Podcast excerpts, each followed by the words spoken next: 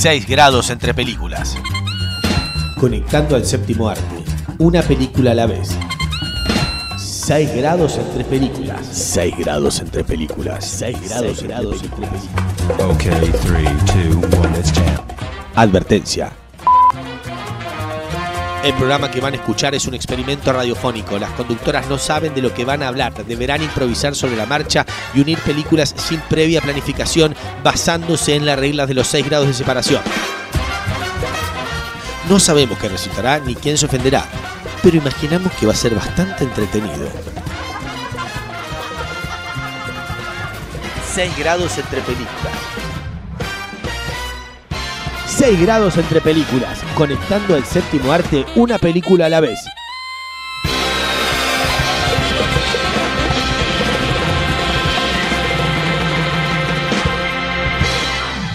Perfecto. Y debo decir que entre que grabamos ese podcast y ahora vi el gato con botas y me encantó. ¿Viste que está muy bien el gato con botas? Sí, lloré todo, sal- saltó de, de mí todas las emociones, me encantó, me reí un montón.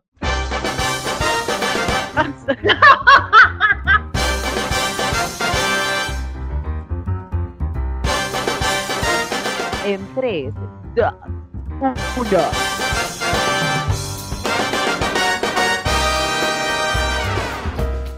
Hola, ¿qué tal? Y bienvenidos a un nuevo episodio de esto que hemos dado en llamar 6 grados entre películas, el único juego, podcast, experimento radial en el que corroboramos que entre cualquiera dos películas existen 6 grados de separación. Eso quiere decir que podemos unir dos películas utilizando la regla de los 6 grados de separación. Y como siempre digo, los juegos no se juegan sola, así que del otro lado, creo yo, está la señorita Laura Valle. ¿Cómo le va? Suspenso, ¿estaré o no? Sí, acá estoy, ¿cómo está todo el- tanto tiempo? Tanto tiempo, no sé si será tanto tiempo, esta vez capaz somos buenos con nuestros oyentes y esto sale rápido, no sé. No importa, pero digamos que no nos vemos hace tiempo, así No, damos- vernos nosotras, No, realmente no, no. vernos. El día que nos veamos vamos a hacer un- una fiestonga. Creo que no nos vamos a reconocer, Laura Valle. Creo que pasó fuerte. tanto tiempo, tanto, porque aparte nuestras fotos de perfil de Skype, que es por donde estamos hablando, son muy antiguas las dos, seamos sinceras. Ya no me saco más fotos. Es cierto, pero creo que nos vamos a reconocer. En el fondo, nuestra esencia sigue estando. Es verdad, es verdad, tenés razón, nuestra esencia sigue estando y nuestro gusto por ver películas y hacer este podcast también, creo yo. Obvio, siempre. Es un placer. Es un hermoso momento para compartir para mí. Es un hermoso momento y sepan que la señorita Laura Valle tiene otro podcast que en este momento está en stand-by, pero lo estamos esperando ansiosos los oyentes de Miren películas para ver antes de morir. E- Exacto, no sé, tal vez. No, no, no creo que esté ya para cuando salga este episodio. Pero bueno, para agosto ya llega. Ya estoy viendo los clásicos, ya estoy escribiendo las críticas. eh, Muy bien. eso. Pero Mucho trabajo hay detrás de los podcasts que ustedes escuchan y a cambio solo les pedimos que si quieren nos sigan en Instagram, arroba 6 grados.películas y que nos sigan acá en Spotify y así se enteran cuando vienen los episodios nuevos. Si quieren nos pueden calificar, si nos van a poner menos de 5, si quieren no lo hagan. Eh, pero lo importante es que sigan al podcast para que les avise la aplicación de Spotify cuando hay un episodio nuevo disponible. Y también les pedimos nada más que vamos a pasar un CBU y hagan un depósito, una transferencia. Por ahora estamos bien y todo este suspenso para decir que este es el episodio número 46. Estamos cada vez más cerca de los 50. Capaz el episodio 50 es una fiesta. eh, capaz lo hacemos en persona las dos juntas. Ves tú a saber. Ay, me encanta, me encanta la fiesta. Deberíamos hacerlo, sí. Ya Bueno. estoy pensando. Piénselo porque nos quedan cuatro episodios, pero primero tenemos que hacer este en el que nos desafiamos a conectar las películas. Are you there, God? It's me, Margaret. Qué difícil este título. Con. Stranger Than Fiction o Más extraño que la ficción. Si quieren, se los traducimos los dos títulos. La primera es ¿Estás ahí, Dios? Soy yo, Margaret. Y Muy bien, Más extraño que la ficción. muy bien, Sol. Me encantó. Ap- Aplausos. Aplausos, si tuviera la máquina para poner aplausos lo pondría. Las clases de Open English dan resultado, esto está funcionando. Vamos, vamos que se puede. Gracias, Open English. Y bueno, esta película con ese título largo y extraño, obviamente ustedes saben quién la eligió. Si ya no se escucharon hace 46 episodios, saben quién fue. Y está del otro lado del micrófono y es la señorita Laura Valle. Exactamente, fui yo, pero si vos decís, ah, es un título raro, pero en realidad si te pones, si, ahora yo ahora te voy a contar la historia, vas a decir, Qué hermosa historia, qué lindo todo. Pero bueno, voy a, voy a empezar como siempre con la antesala, que es cómo llegué a esta película. Porque Are You There God? It's Me, Margaret, es en realidad un libro muy popular en Estados Unidos, tan popular que yo ya había escuchado hablar de él en otras películas, en otras series, como que siempre se hablaba de ese libro. Yo, ¿qué carajo trata este libro? Del que todos mencionan y demás, y cuando salió que iban a hacer la película con Rachel McAdams, con uno de los hermanos Safdie, eh, con Kathy Bates también, pero lo que más me llamó la atención era que lo dirigía la misma directora, directora, miren cómo estoy diciendo, Kelly Primon Craig, que dirigió otra película que me encanta, que está en Netflix con Harry Steinfeld, que es eh, Edge of Seventeen, que les recomiendo muchísimo porque está muy buena esa película. Bueno, cuestión, estaba muy entusiasmada. A la par sale un documental en Prime donde decían a, a, la que escribió el libro, y ahí me entero por qué tanto auge con este libro en particular, que es porque Judy Bloom era como, no sé, como el tipo que escribía escalofríos, pero por te temas de chicas. Porque en este libro, que todo el mundo lee, que está catalogado como uno de los libros obligatorios para leer, en un listado así muy prestigioso, está este concepto de esta chica que está pasando por la transición de tiene que menstruar, que le salgan las, los pechos, un montón de cosas de las que no se hablaba en esa época, estamos hablando de los 70 aproximadamente. Y como Judy Bloom, este es uno de sus muchos libros que hizo, también hablaba de la masturbación, de diferentes temas de adolescentes que en muchos momentos se, les, se decía que se les tenía que quemar los libros y demás. Bueno, la cuestión era una pieza importante eh, para la juventud, así decirlo. Entonces, bueno, la película trata sobre esta chica Margaret que pasa de vivir a Nueva York a Nueva Jersey y este concepto de formar nuevas amistades, querer que le venga su periodo, que le gusten los chicos, pero lo que más me llamó la atención de la película en sí es este concepto de Dios, de la religión, porque el tema que tiene Margaret es que no conoce a sus abuelos maternos porque ellos dejaron de hablarle a la madre de ella cuando se casó con un hombre judío. Entonces, para ella las festividades eh, como la Navidad y demás representan un momento incómodo porque en su casa no se festeja ninguna celebración religiosa por este tema en particular. Are you there, God? It's me, Margaret. I'm here to speak to you today about your changing bodies. The blood is released through the vagina. Please, just do this one thing for me. Let me just be normal and regular like everybody else. Just please, please, please, please, please, please, please. Así que a la par que Margaret se muda a un nuevo lugar, hace amistades eh, que unos, tal vez una lo que más me gustó de la película es que mientras la veía yo me acordaba momentos de mi experiencia de decir, no sé, se hace amiga de una chica que es obviamente pura charla y no hace nada, que se hace la, la ida y es una gila más, y decir, sí. bueno, la típica que te tiene que pasar en, la adolescencia, y es como que revivís todos esos momentos, como por ejemplo todo ese tema de cuándo me va a venir, eh, en un momento Margaret le pide a la madre a comprar corpiños si no los necesita, y todas estas cosas típicas de la adolescencia que te trae de vuelta y me parece que está muy bien llevado y también me gusta el tema de que la madre de Margaret, eh, interpretada por Rachel McAdams, empieza un, o sea, deja su trabajo para ser más ama de casa y como a la par de que Margaret tiene su propia historia, la madre también tiene que sobrellevar esto de ser una ama de casa y darse cuenta que no es lo suyo. Eso. Bien. Debo decir que al fin le ponen a Rachel McAdams el papel de madre de alguien, porque basta, ya no es más adolescente Rachel McAdams, ya no tiene 20, eh, está bien que la pongan de madre de. No, y me encanta, bueno, me encanta Rachel McAdams, eh, y la chica que hace de, de Margaret eh, es la misma de Ant-Man, la que hacía la hija de Paul Rudd, que es Abby Ryder Fortson, que me parece que es perfecta. La que hacía antes, que era tiernísima. Sí, además acá actúa Bárbaro. Futuro maravilloso para esta chica. Y quiero también destacar el trabajo de Benny Safdie, que es el, el, director que hizo Uncut Gems y el que hizo Good Time, que sí. me ha provocado ataques de ansiedad sus películas y verlo como padre y tan tierno y, tan amoroso. Dije, ¿cómo puede ser que seas el mismo tipo? Pero ¿Cómo sí. puede ser que esas cosas te pasen por la cabeza y puedas interpretar a un padre tierno? un padre tierno y amoroso, la verdad que una linda familia, el drama también familiar que, que está bueno, pero nada muy grave, es revivir un poco la adolescencia, que es algo que ya había hecho la directora con esta otra película que está en Netflix, pero hacer otra vez los comienzos de la adolescencia y la difícil etapa que es eso, y, está muy bien llevado. La verdad que muy buenas actuaciones en general y, el guion está muy bien también.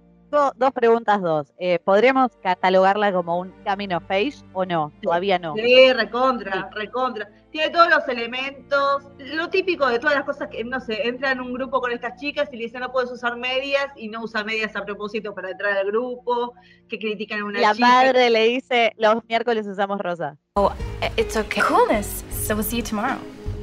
On Wednesdays we wear pink. Ay, la odio esa chica, la odio. Pero bueno, todo tiene que pasar por algo. Y, lo como digo, me gusta que sea una camino face, pero también me gusta mucho que agarren este aspecto religioso, que no es común que se hable tanto de cuestionarse Margaret la religión que quiere tener y todas estas charlas que tiene con Dios como diciéndole, bueno, ¿cuándo me va a venir Dios? Quiero que me venga ahora o quiero que se me crezcan los pechos y demás, o no saber qué hacer con su creencia religiosa. Bueno, y mi segunda pregunta es, ¿es Sí. una película que deja afuera al público masculino por el tema que trata? creo que deje afuera. Sí, obvio que una se va a sentir mucho más identificada porque tal vez eh, son temas que, que vivió, pero creo que el ambiente, también hay un ambiente estudiantil, de amistades y demás, que se, o sea, cualquiera se puede identificar. Sí creo, igual, lo tengo que decir, es más para, para las mujeres, porque son temas muy específicos nuestros. O sea, yo me acuerdo cuando era chica y teníamos la charla sexual y cómo eh, se enfocaba más en las mujeres que los varones, porque los varones se decían, bueno, te va a cambiar la voz. Ustedes chicas les va a pasar esto, esto, esto, la puta madre. Por favor, todo lo que me va a pasar, ¿qué me está pasando? El libro ¿Qué me está pasando? nos ha criado. Exactamente, exactamente. Bueno, igual celebro que se toquen estos temas en el cine porque son temas que olvidados por completo. Exactamente, y me gusta así que se hable y todo eso. Y también uno, pues yo creo que vos cuando la ves vas a decir, ah, es cierto cuando pensamos, eh, porque esto está ambientado en los 70, pero trata temas que lamentablemente hoy en día siguen siendo tabú, pasan los años, estamos en el 2023 y sigue siendo un tema como que, ay, no, de eso no se habla y demás. Eh, y por eso me parece bárbaro. Y admiro mucho a Judy Bloom, que hay que decir, también el documental de ella está bueno, más que nada porque la mina escribía libros y las chicas que lo leían le mandaban cartas a ella como comentándoles de, de sus vivencias y demás, y ella le respondía y mantuvo relaciones de muchos años con estas chicas por, por cartas, y aún incluso le invitó a su, gradu- a su graduación, y ella fue, digo, qué copada, Judy Bloom, bien por ella, bien por el libro. Eh, Bueno, ya- estuve pensando en esta película y en todos sus actores, podría conectarla con la temática. Ah, no, mi pregunta era, ¿se puede ver en algún lado o por ahí? Tú sabes que yo soy pirata. Todavía no se puede ver en ningún streaming, pero es una a- película de este año Sí, que muy- no ha tenido estreno comercial acá. No, no lo va a tener nunca. Además fue un fracaso en Estados Unidos de taquilla. Pero bueno, en algún momento va a aparecer. Igual saben que existe Cuevana, que existe los torrents. Yo lo digo, no tengo ningún problema. Ningún problema, cualquier cosa te ponemos un pi en edición, ningún problema, la pueden buscar por ahí. Esto es Are You There, God? It's Me, Margaret. Yes. Em, ¿Estás ahí? sí, vaya. sí. Ah, Con el título de la película, por ah, favor. Sos una genia, sos una genia, verdaderamente. Pensé que se había cortado la conexión. No juegues con mis sentimientos. No, no, no, no. Bueno, estaba pensando, podría conectar con la temática de, de- de la primera menstruación y todo eso, y lo único que se me viene a la cabeza es Red, pero no quiero irme al mundo animado.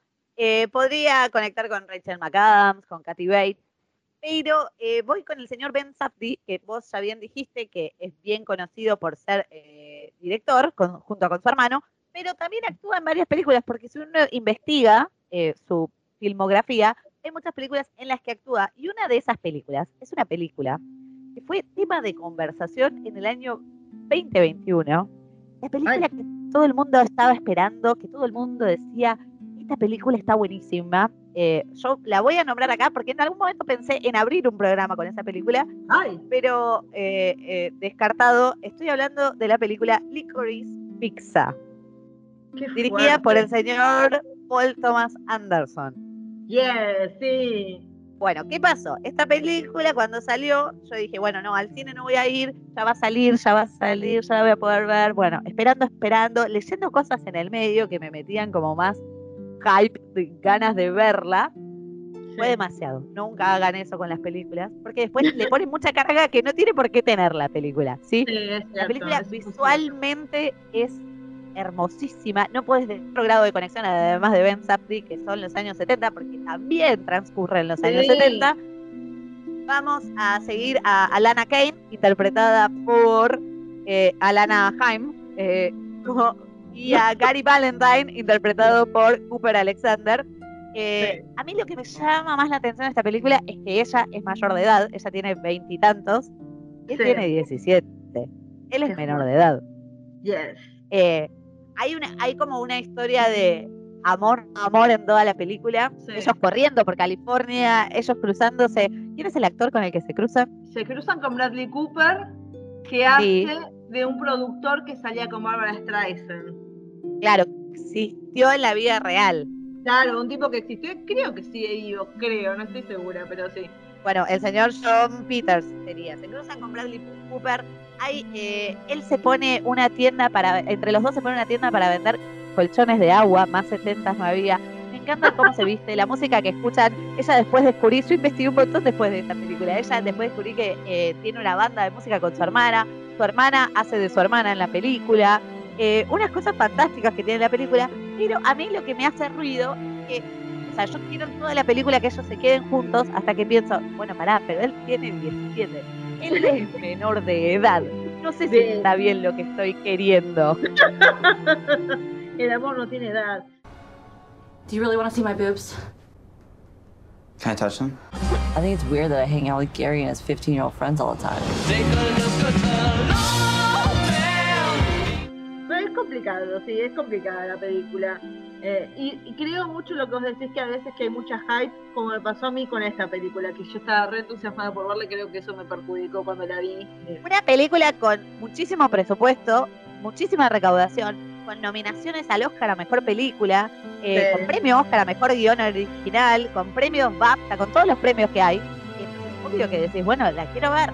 Y véanla, la van a disfrutar, está en Prime, la pueden ver todos juntitos, eh, pero no le pongan como una carga que no tiene. Es una película sobre los años 70, sobre dos pibitos jóvenes que se están conociendo y se y disfrutan los momentos juntos y, y van recorriendo California, pero no hay mucho más, o yo no lo encontré, capaz es un error mío. No, no, no, es que yo pienso lo mismo y es más, es algo que veo como tendencia, por así decirlo, porque al mismo tiempo, como Paul Thomas sacó esta película, también Quentin Tarantino había hecho lo de Once Upon a Time in Hollywood, que vos, cuando escuchás Once Upon a Time in Hollywood, decís, ay, está la trama de Charles Manson y demás, pero no hay mucha historia en la película, o sea, son momentos que pasan a los personajes. Y acá es lo mismo, son como etapas que pasan a los personajes, pero no hay un argumento específico de algo que tengan que atravesar. Son como momentos. Y, y termina la película, o sea, sí, termina con un fin. Claro, y se terminó y vos decís, bueno, ok, terminó, ok. Claro, es como, bueno, se terminó. O sea, son como viñetas de cosas que les pasan juntos, pero después de eso, o sea, no hay más que eso. eh. Es así nomás. So, pero eso es Licorice Pizza, si quieren verla está en Amazon Prime, no tienen que esperar que llegue al cine ni nada, está en Amazon No. Prime. Y he hecho la culpa a David Bowie por esto, porque el trailer con eh, David, con el tema de Life on Mars, si no me equivoco, eh, Sí, me hypea Claro. demasiado, me, me entusiasma demasiado. Creo que el día que salió el trailer de esta película, decir que lo vi 10 veces es, es- es ser justa. Y cuando me enteré que era el hijo de Philip Seymour Hoffman, vi el trailer de vuelta para llorar. Y así fue. Ay, ay, ay, ay, ay, ay, ay. Me, me emociona muchísimo. Pero bueno, tenía toda esta emoción y aquí vi la película y dije, bueno, ya está. Eh, bueno, es la que yo hago una confesión, Sol. Voy a confesar algo. Dígame. Yo me había propuesto hablar de dos películas hoy. Una, ya la hablé. A ver, La otra, la voy a hablar ahora porque encontré la conexión para hablar. ahí ya, pero que... Y este programa no está armado, chicos, solo son las ganas de Laura Valle de hablar de películas. Sí, sí, no, quería, porque dije, es una película tan rara que no puedo contenerme. Tengo que hablar de esto en algún momento y tengo que hablarlo ahora, porque Paul Thomas Anderson dirigió al señor Joaquín Phoenix en una película llamada Inherent Vice, que no la vi todavía, pero eso me sirve. Y hace muy poco, y te lo comenté a vos, vi la última película donde está Joaquín Phoenix, llamada Bo is Afraid o Bo tiene miedo, del señor Ari Aster, con guion de Ari Aster y las actuaciones de Joaquín Phoenix, Patti Lupón, Amy Ryan, un montón de gente más que la voy a nombrar. ¿Cómo explicar esta película? no lo sé. Tengo mucha intriga, mucha, mucha, mucha. O sea, primero quiero decir, al que tenga miedo, como yo, de una película de Ari Aster, como decir, eh, voy a tener miedo, como, la peli- como lo dice el título, no, no vas a tener miedo, vas a poder dormir tranquilamente a la noche. Bien. Igual yo tuve Bien. un sueño muy bizarro, después lo voy a comentar, eh, por algo que pasa. O sea, la película empieza muy bien, empieza en un, en un mundo muy específico que si uno sufre de ansiedad, yo soy una persona ansiosa, estaba trabajando mientras empezaba a ver esta película y en un momento dije, basta, porque me estoy poniendo, le estoy agregando ansiedad a mi ansiedad y esto no me está haciendo bien. Porque tenemos a Bob que está preparándose para ir a la casa de la madre porque es el aniversario de la muerte de su padre y le pasan un montón de cosas. Está viviendo en el mundo, en el mundo más caótico posible, hay asesinatos en la calle, hay una inseguridad tremenda. Él para entrar a su departamento tiene que ir corriendo porque hay un tipo que lo persigue. O sea, no hay un momento de paz en su vida, ni en su propio departamento, cuando un vecino por la noche le manda mensajes por debajo de la puerta diciéndole que pare con la música, aunque él no está poniendo música, pero bueno. Lo que ya notamos de una es que Bob es un ser muy tranquilo, muy dejado, como que la vida le pasa por arriba y algo claramente le pasa con la madre, porque al día siguiente él no llega a, eh, al vuelo donde tenía que ir a, verla por el aniversario del padre. I am so sorry for what your daddy passed down to you. But I wanted a child, the greatest gift of my life.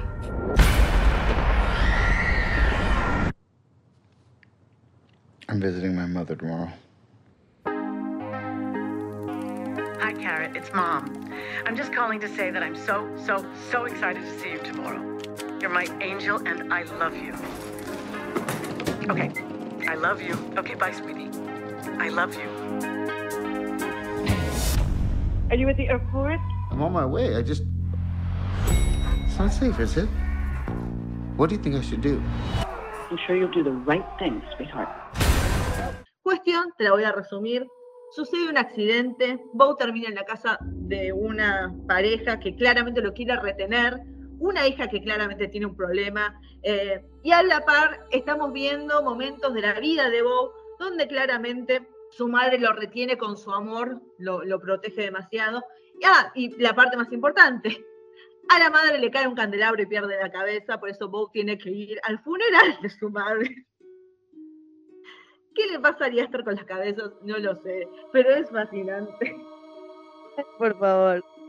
Bueno, cuestión, la película, durante todo ese tramo, o sea, la película dura como dos horas y algo, creo que tal vez, si te digo tres horas, no mucho. Eh, No, sí, tres horas, no. Dura tres horas. O durante dos horas estuve, no, dos horas y media. Si la película ya ha terminado las dos horas y media, tal vez la estoy alabando de acá a la China, ¿eh? porque en ningún momento me aburrí. Es más, hay una parte donde él ve una obra de teatro y cómo se identifica con esa obra de teatro, que en sí no tiene nada de sentido con su vida, pero igual te atrapa, como la atrapa él, entonces entendés. Toda esta parte me gustó. Cuando llega a la casa de la madre dije, uy, ahora se puso, va a ser de terror. Esta última parte va a ser de terror, porque hay una revelación importante. Y después, él sube un ático porque le dicen que tenía que subir, y él Decime. sube y encuentra un pito gigante. Un pito gigante que habla y dice, oh, mi hijo, no sé qué. Y cuando el pito le habla, entra un tipo por la ventana y empieza a apuñalar las bolas del pito. Y- y Es más lo que yo creía, porque, pará, yo vi el tráiler de esta película y lo vi más de una vez para tratar de entender. Yo veo retazos de la vida de él, se entiende que el viejo, no sé si es él también, el nenito es igual a él, así que entiendo que es él, eh, pero entiendo que también hay una parte animada en el medio. Es, es como un, un fondo animado, pero esa es la parte, o sea, como te digo, todas esas partes en el mundo de Ari Aster, en el mundo que nos, nos plantea de esta locura, funciona. Dentro de todo funciona. Ok. Cuando pasa lo que pasa, ahí es como que, no sé, es como que yo me la juego de que tipo, bueno, esto es lo que está pasando realmente. Después de ese momento, después de la parte del ático, es como que digo, bueno, pero esto tiene que ser inconsciente, no puede ser que esto sea la realidad. Y el No, final claro. también, es como que pasa algo que vos decís, esto no- es imposible que esto sea la realidad. Entonces decís, ¿en qué momento fue la realidad realmente? ¿O fue todo una idea en la cabeza de- del personaje que, que se hizo en la cabeza con algo? Es muy bizarro. Es como que, no sé, después me puse a leer, ¿viste? Cuando decís, bueno, explicación del final de Bobby Por favor, explíquenmelo. díganme qué pasa. Y como decía, no sé qué, agarró una entrevista con Ari Aster, que de verdad, como decía, no es una historia, es como, es algo. Bueno, si me decís es algo, yo lo tomo. O sea, hay un montón de cosas que digo que vale la pena. Es más, quiero verla de vuelta, pero sí que, o sea, no puedo recomendársela a nadie. Es una de las películas más bizarras que, que voy a ver, seguramente. Bueno, me parece muy bien, me ha sacado varias dudas, eh, me spoileaste algo, pero no importa. Eh, en algún momento la voy a ver para sacarme la duda, como lo hice con Licorice Pizza. Eh, me llamó la atención una cosa, que en esta película está Joaquín Phoenix y también está nuestra queridísima amiga de Josie and the Pussycats, Parky Posey. Esos dos habían trabajado juntos en una película del año 2015 Yes, de nuestro querido director Woody Allen. yes, of course. Y estoy hablando de eh, Hombre Irracional, que su título original era exactamente igual, Irrational Man. Marky Posey obviamente no es protagonista, no es coprotagonista en este caso. eh, la pareja coprotagonista es Joaquín Phoenix, la joven Emma Stone, que es Jill, que se ve que fue como un, un amorío de Woody Allen porque la usó en varias películas seguidas. El, el señor Joaquín Phoenix, Fabio Leporino, hace del profesor de filosofía Abe Lucas, que eh, nada, como que tiene una relación, eh, va como forjando una relación con, con su alumna, que es Emma Stone, si no me, si no me, no me acuerdo mal, es así, ¿no? Sí, es así. Sí, no sé si exactamente la alumna de él, pero sí era una alumna y él era un profesor, así que sí, sí, estás en lo Sí, correcto. sí, sí. When I heard you were coming here to have fantasies that we'd meet. Life's ironic, isn't it? One day a person has a morass of complicated, unsolvable problems, What the hell are you doing, Abe? and then in the batting of an eye, the dark clouds part. She can enjoy a decent life again. It's just astounding. I'm Abe Lucas. I've had many experiences and now a unique one. This was the meaningful act I was searching for. Tengo recuerdos vagos de esta película. Sé que la disfruté en su momento, no es la obra maestra de Woody Allen, no lo es. No. Pero hay un momento donde pasa algo que cambia el, el tono de la película. No sé si vos te acordás. Para cambio El- el tono de la película. Bueno, lo que pasa. en la casa de él. Sí, claro, lo que sucede, en la casa de él hay un ascensor y cambia el tono de la película. Ese es el recuerdo que tengo yo de esta película. Tendría que leer un poco más para comentarles algo importante. Claro, porque es, es una película catalogada como drama y misterio. O sea, hay un misterio. Hay un asesinato, si no me acuerdo mal. Sí, bueno, es que claramente, yo ya creo que lo mencionamos, Woody Allen mató a alguien en algún momento de su vida y nos lo quiere hacer saber a través de sus películas porque yo la cantidad de películas que hay sobre el tema de cómo planear el asesinato perfecto me parece increíble. Puede ser, es un buen punto de vista, Laura Valle. Yo creo que si entran a Netflix y la miran, porque está ahí, la pueden ver, esta la pueden ver, eh, la van a disfrutar y nos pueden decir si están de acuerdo con esta idea de que el señor Woody Allen quiere decir algo. Bueno, justamente, claro, eh, no sé si vos ya terminaste, pero para mí yo me voy a Sí, agarrar sí, de sí, porque eh, a- agárrate de lo que quieras. Epa, eh, cuidado ahí. No, me voy a agarrar el tema de Woody Allen y el asesinato porque hay otra película donde yo también dije, hey, no, no, no está mal pensado, que es Match Point, eh, del año Sí. 2005, que, que renovó un poco su carrera con Scarlett Johansson, con Jonathan Rhys-Meyer, Brian Cox, que después la pegó en la vida, eh, un montón de personas conocidas, donde está este personaje que eh, tiene una, es un tenista que está ahí en las últimas, no, no tiene una gran carrera, está como enseñando en un club y se engancha con una mina muy adinerada, pero obviamente él está más enamorado o está más atraído por una simple plebeya o una camarera que quiere ser actriz interpretada por Scarlett, como obviamente no estar eh, fascinado con ella, pero bueno, cuando... No, pero aparte, Scarlett en esta película eh, es, es increíblemente diosa. Yo no lo podía Sí. creer. No, está divina. Era el comienzo. O sea, Scarlett creo que ahí fue cuando explotó su carrera eh, Sí, a los sí, 500, creo que fue ahí. Y bueno, cuando ella le plantea esta situación de que o, o dejas a ella o yo confieso todo y él ve que toda su su estatus, porque él estaba formando parte de una familia muy adinerada gracias a este matrimonio, toma la decisión de, de cometer un asesinato y la típica que es un poco que tiene con hombre irracional esta idea de si yo mato a alguien con el que no tengo relación alguna, no hay chance que me encuentren si lo hago bien. Y hay un poco de esto. Y, y se usa mucho también el tema de, hay ciertas cosas que, que son eh, casualidades o cosas, coincidencias que te ayudan o no, es como medio te juega con el hecho del match point y la pelota que toca la red y cómo puede tirar para un lado o para el otro. Y bueno, voy a dejar eh, para que la audiencia vea a ver de qué lado cae la pelota en esta película. ¿De qué lado cae la pelota? Para mí está fantástica como está contada esa película y cómo te va llevando y te pone nervioso, porque a mí esta película me puso muy nerviosa. Y Sí, por un lado querés que, eh, querés que el crimen resulte perfecto y por el otro lado no, porque no está bien matar gente. Uy, qué palo. The man who said I'd rather be lucky than good saw deeply into life. Oh my god. it's huge. We're gonna get lost in here. Yeah, look at you, man. see you. Yeah, it looks like you're doing all right for yourself, aren't you? I got married. Very nice. Family's got nothing but money. Pero bueno, él también, bueno, misterioso asesinato en Manhattan, crímenes y pecados. Eh, hay varias cosas sobre asesinatos. Tal vez hay que hacer como un curso. ¿Cómo cometer el asesinato perfecto según Woody Allen? Qué fuerte, no, no, no, basta, salgamos de esta historia.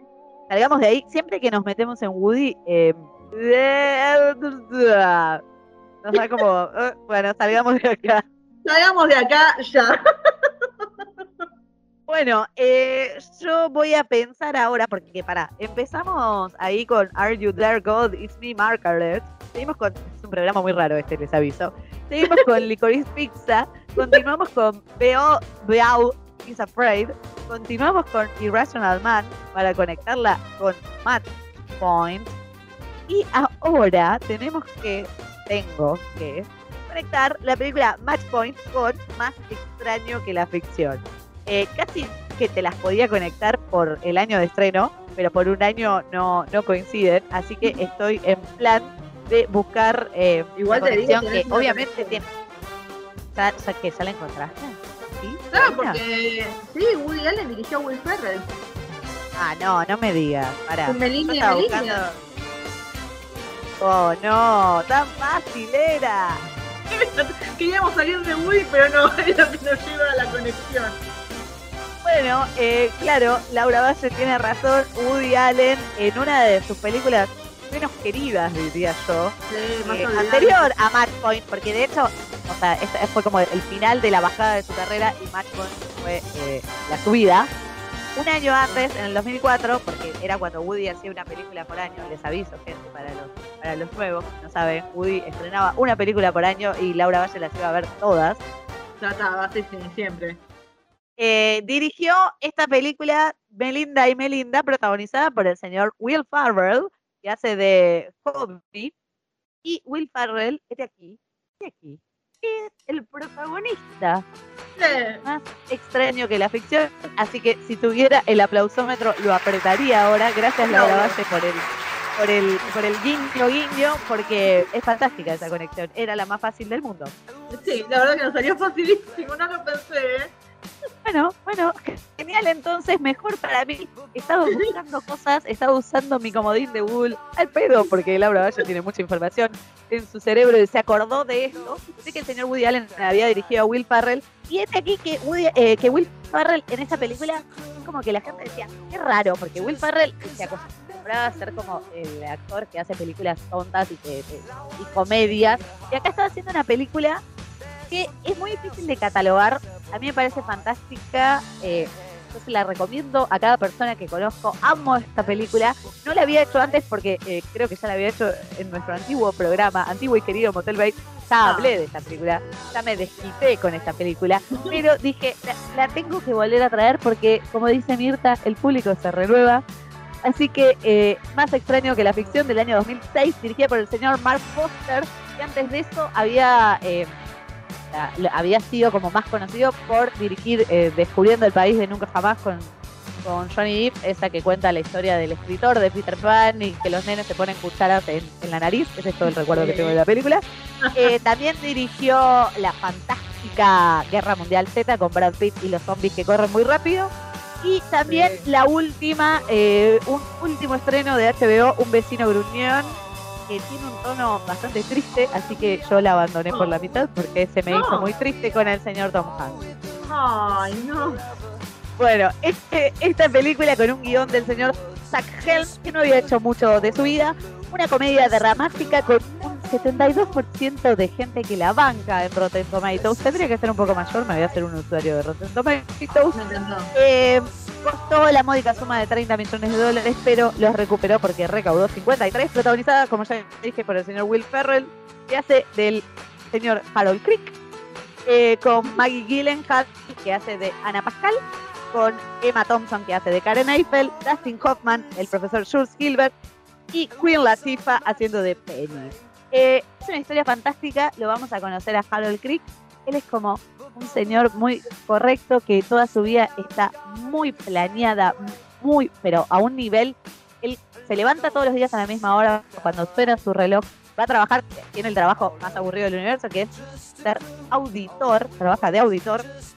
Todo está cronometrado y contado en su vida. Él se levanta, se lava los dientes, se pasa el cepillo de dientes 76 veces, 38 para arriba, 38 para abajo, están contadas en su cabeza. Cuenta los pasos que da hasta la de colectivo, todo, todo está cronometrado en su vida. Llevaba esa vida aburrida hasta que un día, mientras se está lavando los dientes, escucha una voz que relata lo que él hace. Harold assumed his watch was simply on the fritz and never even considered that it might be trying to tell him something.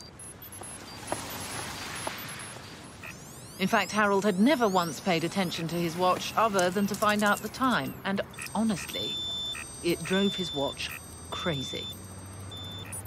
And so, on this particular Wednesday evening, as Harold waited for the bus, his watch suddenly stopped. Sorry, does anyone have the time? I got um, 618. Thus, Harold's watch thrust him into the immitigable path of fate. Little did he know that this simple, seemingly innocuous act would result in his imminent death. What? What? Hey! Hello? What? Why? Dice, Harold Crick se levantaba todas las mañanas, sonaba- apagaba su reloj, iba, se lavaba la cara, se lavaba los dientes, contaba 76, y él dice, me estoy volviendo loco. No puede ser, me estoy volviendo loco. Entonces lo primero que hace, como cualquier persona, es va a ver a un psiquiatra y le dice, sí señor, usted está esquizofrénico. Dice, no, pero no puede ser, eso es raro. Y sigue esa voz relatando, porque lo extraño es que la voz relata lo que él hace. O sea, no es que él tiene otra personalidad. La voz relata lo que él hace. Él no termina de entender qué es lo que pasa hasta que conoce a Dustin Hoffman, al profesor Jules Gilbert, que es un profesor de literatura, que le dice, bueno, vamos a tratar de entender esta voz que escucha, que es un narrador. Entonces pensémoslo como en literatura, es un narrador que sabe todo lo que sucede, es un narrador omnisciente, sabe lo que va a pasar, te anticipa, sabe lo que pasa en tu cabeza. Bueno, y empiezan a analizar para ver quién es un narrador. En el medio de todo esto, Harold, en su vida cronometrada, que se ve eh, completamente destruida con todo esto que está pasando, porque no es lo normal y cualquier cosa fuera de lo normal para Harold es eh, un problema. En el medio le toca auditar a la señorita Ana Pascal, que es todo lo contrario a Harold, que es una panadera hippie que se rehúsa a pagar impuestos. Entonces él va y le dice, señorita, Ana Pascal, usted debe todo este dinero de impuestos. No, yo no voy a pagar, no estoy de acuerdo con los impuestos, no me parece, la, la, la, la, la. Y en eso empieza como una relación de amor. Eh, es fantástica la relación de amor de Ana Pascal con Harold Crick, porque él, él, está, él es fantástico en esta película. Él le queda perfecto ese papel. Él no es gracioso. Te vas a reír No. igual de ciertas cosas de Harold, pero, pero es, es tan amoroso, es como, es como un niñito que está descubriendo la vida, Harold Crick, y en el medio está tratando de descubrir quién es la que relata su historia. Ahí es donde la película eh, se vuelve como muy surrealista, si querés, porque descubren que es una escritora conocida, que es Karen Eiffel, está escribiendo la historia de Harold Crick. La está escribiendo literalmente en su máquina de escribir. Entonces lo que le pasa a Harold es lo que escribe ella. Pero Harold es una persona real. Entonces todo se rompe, toda la lógica de la película, de la comedia romántica que teníamos, se rompe cuando Harold llama por teléfono. O sea, termina de descubrir quién es la escritora, con todo lo que le va contando a Dustin Hoffman, termina de descubrir, la ve en la tele, escucha su voz y dice, ah, es esa, es esa mi, mi narradora. Entonces la llama por teléfono y ahí se rompe todo.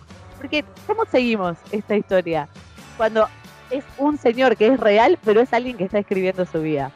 Es fantástico eso de la película porque es surreal, pero no es, eh, no es una película de Charlie Kaufman, no es eh, la de los sueños y esas que no se entienden. Es súper entendible, es súper amable y, y, o sea, todo lo, lo tomás como que es lógico. Bueno, ok, está bien, vamos a, a creer esta, esta cosa que nos está contando. Y es como muy original todo lo que sucede en la película. Así que por eso yo la amo. Yo amo la relación de Ana Pascal y Harold Crick. Em, amo cuando cantan la canción Ay, sí. World. Amo, amo, amo la Fender Stratocaster eh, verde clarito. Eh,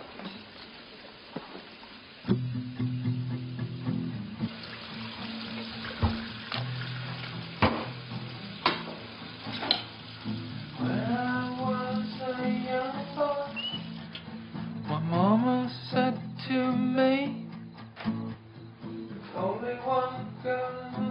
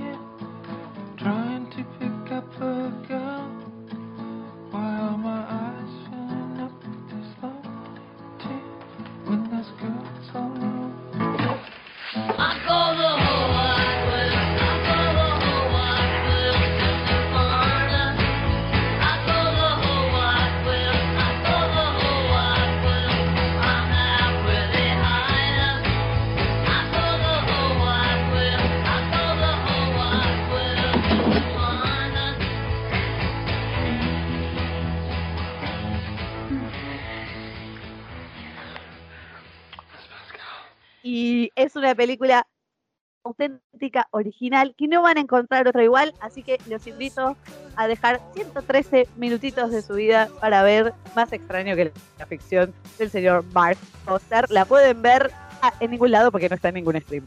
No, hay que hacer algo. Seguramente en algún lado va a estar en, en algún momento. Obviamente si la buscan la van a encontrar y si prenden la tele algún día la van a dar porque yo la, la conocí en la tele, o sea, yo no sé si no me la compré después en, algún formato antiguo de esos que se usaban antes. Qué fuerte. No, pero eh, te iba a decir, me parece que la mejor decisión eh, en la carrera de Will Ferrell fue hacer esta película porque venía a hacer muchos papeles iguales cómicos y de repente este era como un eh, protagonista romántico que vos decís Claro. Ferrell y Maggie Gyllenhaal ¿quién te cree ese? de repente sí sí me creo que podrían ser pareja podría, puedo creer que están enamorados y, y me compro toda esa historia lo de las harinas también que es un juego de palabras con lo de flowers y demás no, no, me, encanta esta película estoy de acuerdo con vos es una película muy original y, nada, me estoy muy de acuerdo con todo lo que dijiste. Totalmente. Bueno, gracias Laura Valle. Espero que nos hagan caso y vayan a ver las cosas que les recomendamos. Más extraño que la ficción, la súper recomiendo. Si los veo por la calle se las voy a recomendar. Re insoportable la mira. ¿Viste? Más extraño que la ficción. Imagínate que venía por la calle que se acerque y diga, tenés que ver más extraño que la ficción a la mierda, salga de acá. Bueno, mujer loca". pero es una buena manera de promocionarla. Es tan extraño como la película misma. Es cierto, es cierto, me gusta. Cosas raras hablamos hoy. Me gusta esta mezcla que hicimos porque tiene un poco de todo realmente. Empezamos con la menstruación y pasamos después con deca- decapitaciones, asesinatos. yo te lo voy a, te lo voy a describir. Empezamos con menstruación. Nos fuimos a los colchones de agua. Nos fuimos a un ático con cosas parlanchinas que no les voy a decir porque es spoiler. eh, asesinato, asesinato y eh, un libro que cobra vida, te diría. Y una hermosa historia, o sea, pasamos de lúgubre a... Lo, lo empezamos lindo y lo terminamos lindo y en el medio hubo una cosa gris. En el medio no sabemos qué pasó, pero bueno, son todas recomendables, ¿eh? O sea, nadie dice que no vean ni Matchpoint, ni Rational Man, ni The Boys Afraid bajo sus propios... eh, La única que me han podido recomendar es Bobby Safre, pero yo creo que todas las películas de las que hablamos hoy me enorgullecen y creo Bien. que estamos marcando la pauta cinéfila para que todos vean. Me parece correcto, me gusta. Bueno, eh, la verdad fue un placer este episodio 46, salió redondísimo, salió fácil, es lindo hablar de películas que te gustan. Eh, me Bien. di cuenta que yo escribí un montón sobre Más extraño que la ficción, pero todo lo dije de, de- de- del propio corazón. Ay, terrón de azúcar, me encantó, sí, puro corazón. Así que eh, esperamos que hayan disfrutado este episodio, esperamos que pronto vengan nuevos episodios. Eh, Yes. y bueno, eh, creo que eso ha sido todo por hoy, Laura Valle. Yo creo que sí, creo que estamos hechas hoy. Bueno, sepan que entre las películas hay 6 grados de separación, pero entre nosotros hay solo un- uno. Adiós. Adiós. Adiós. 안녕.